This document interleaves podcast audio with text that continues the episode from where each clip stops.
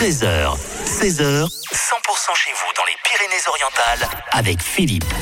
100% pays catalan, on va parler euh, sport et on va parler euh, football américain en l'occurrence avec les Grizzlies catalans et on a les deux J, voilà, les Gigi qui sont avec nous. Il y a Julien et Jimmy. Bonjour à vous deux. Bonjour. Très, très content que vous soyez là parce que déjà une belle victoire ce week-end qui vient de passer, c'était contre Nice, me semble-t-il. C'est ça, les dauphins de, de Nice. C'est des matchs qu'on appréhende euh, différemment, je sais pas, Julien ou Jimmy?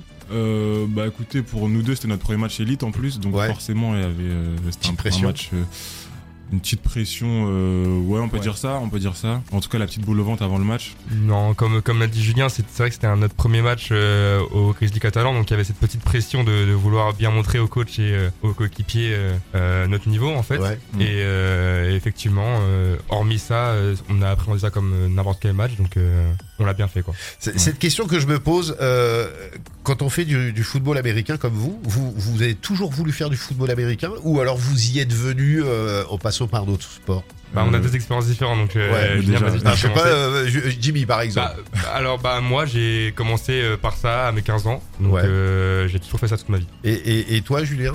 Euh, moi, du coup, en fait, j'ai commencé euh, en tout premier euh, par le foot, parce Ouais. que mon père faisait du foot, du coup, il m'a mis dans le foot, forcément. Après, je suis passé par le basket.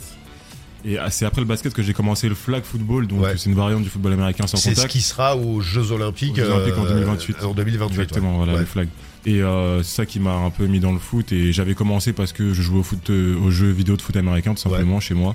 Et je regarde aussi un animé de foot américain, voilà, Ouais. avec mon frère.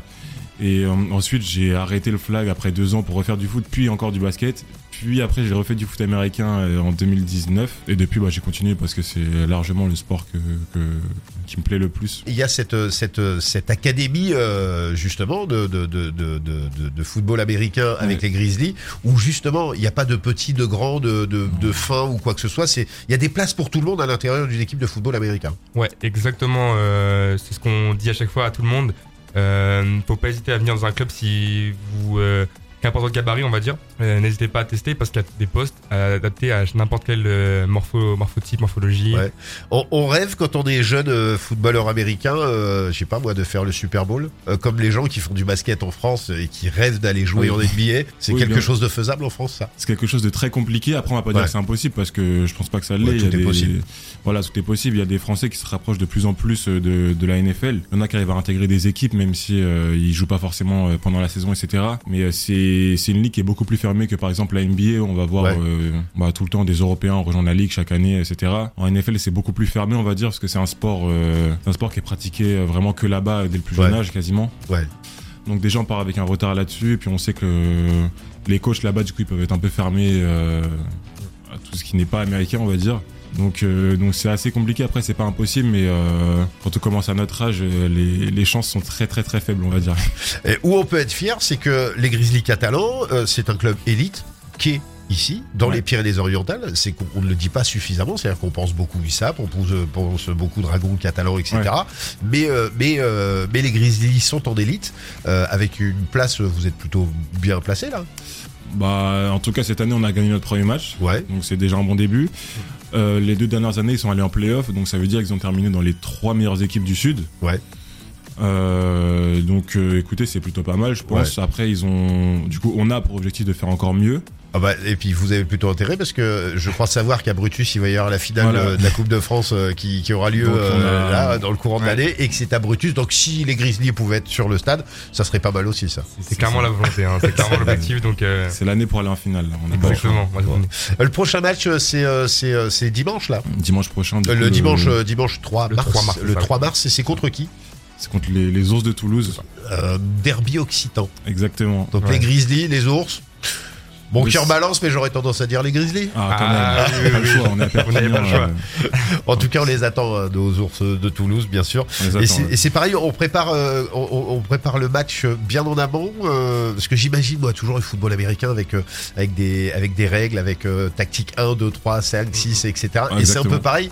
Et c'est-à-dire que votre boulot, c'est d'aller voir ce que eux font et de que bah, leur boulot, c'est de voir ce que vous vous faites et, et de se dire, eh bon, on va les feinter, on va dire que la tactique 2, bah c'est plus la tactique 2, c'est la tactique 4. Voilà, Non, par exemple. C'est ça, c'est ça. euh, on prépare le match en avance, on regarde leurs vidéos.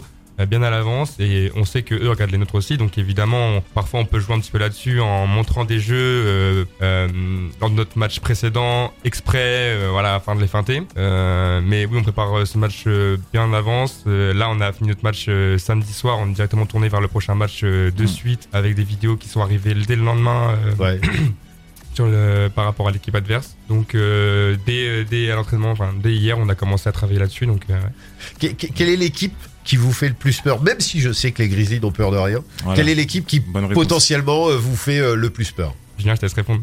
Euh, pour dire euh, pour dire une réponse un peu langue de bois, je dirais nous-mêmes parce que c'est nous notre plus grand adversaire. Ouais. Mais non, la vraie réponse c'est que dans le nord, euh, dans le sud pardon du coup, la meilleure équipe depuis plusieurs années c'est les Blue Stars de Marseille. Donc Ouais. on sait que ce sera notre plus grand concurrent euh, dans le sud.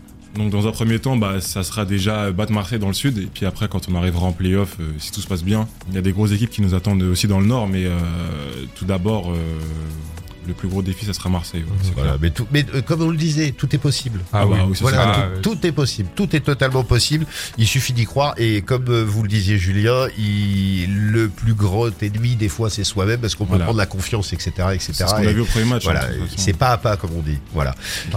Merci beaucoup en tout cas Julien et Jimmy. En podcast, nous on va mettre les liens pour aller voir les Dragons catalans et euh, dimanche euh, 3 mars. Et euh, du coup, le 3 mars, c'est au Parc des Sports. Ouais. Euh, voilà, stade, euh, il y a le stade des Grizzlies catalans au Parc des Sports. Euh, ça sera à 13h, Ouais. si je dis pas de bêtises. Et je conseille aux gens d'y aller parce qu'il y a tout un tas de, de manifestations qui sont Ah organisées avant les matchs. C'est vraiment, euh, voilà, il y a, il y a des food trucks, il y a de la musique, il y a des Ouais, exactement. girls, et il y a, enfin, il y a, il y a vraiment plein de choses. Et puis il y a aussi, pourquoi pas, de l'initiation.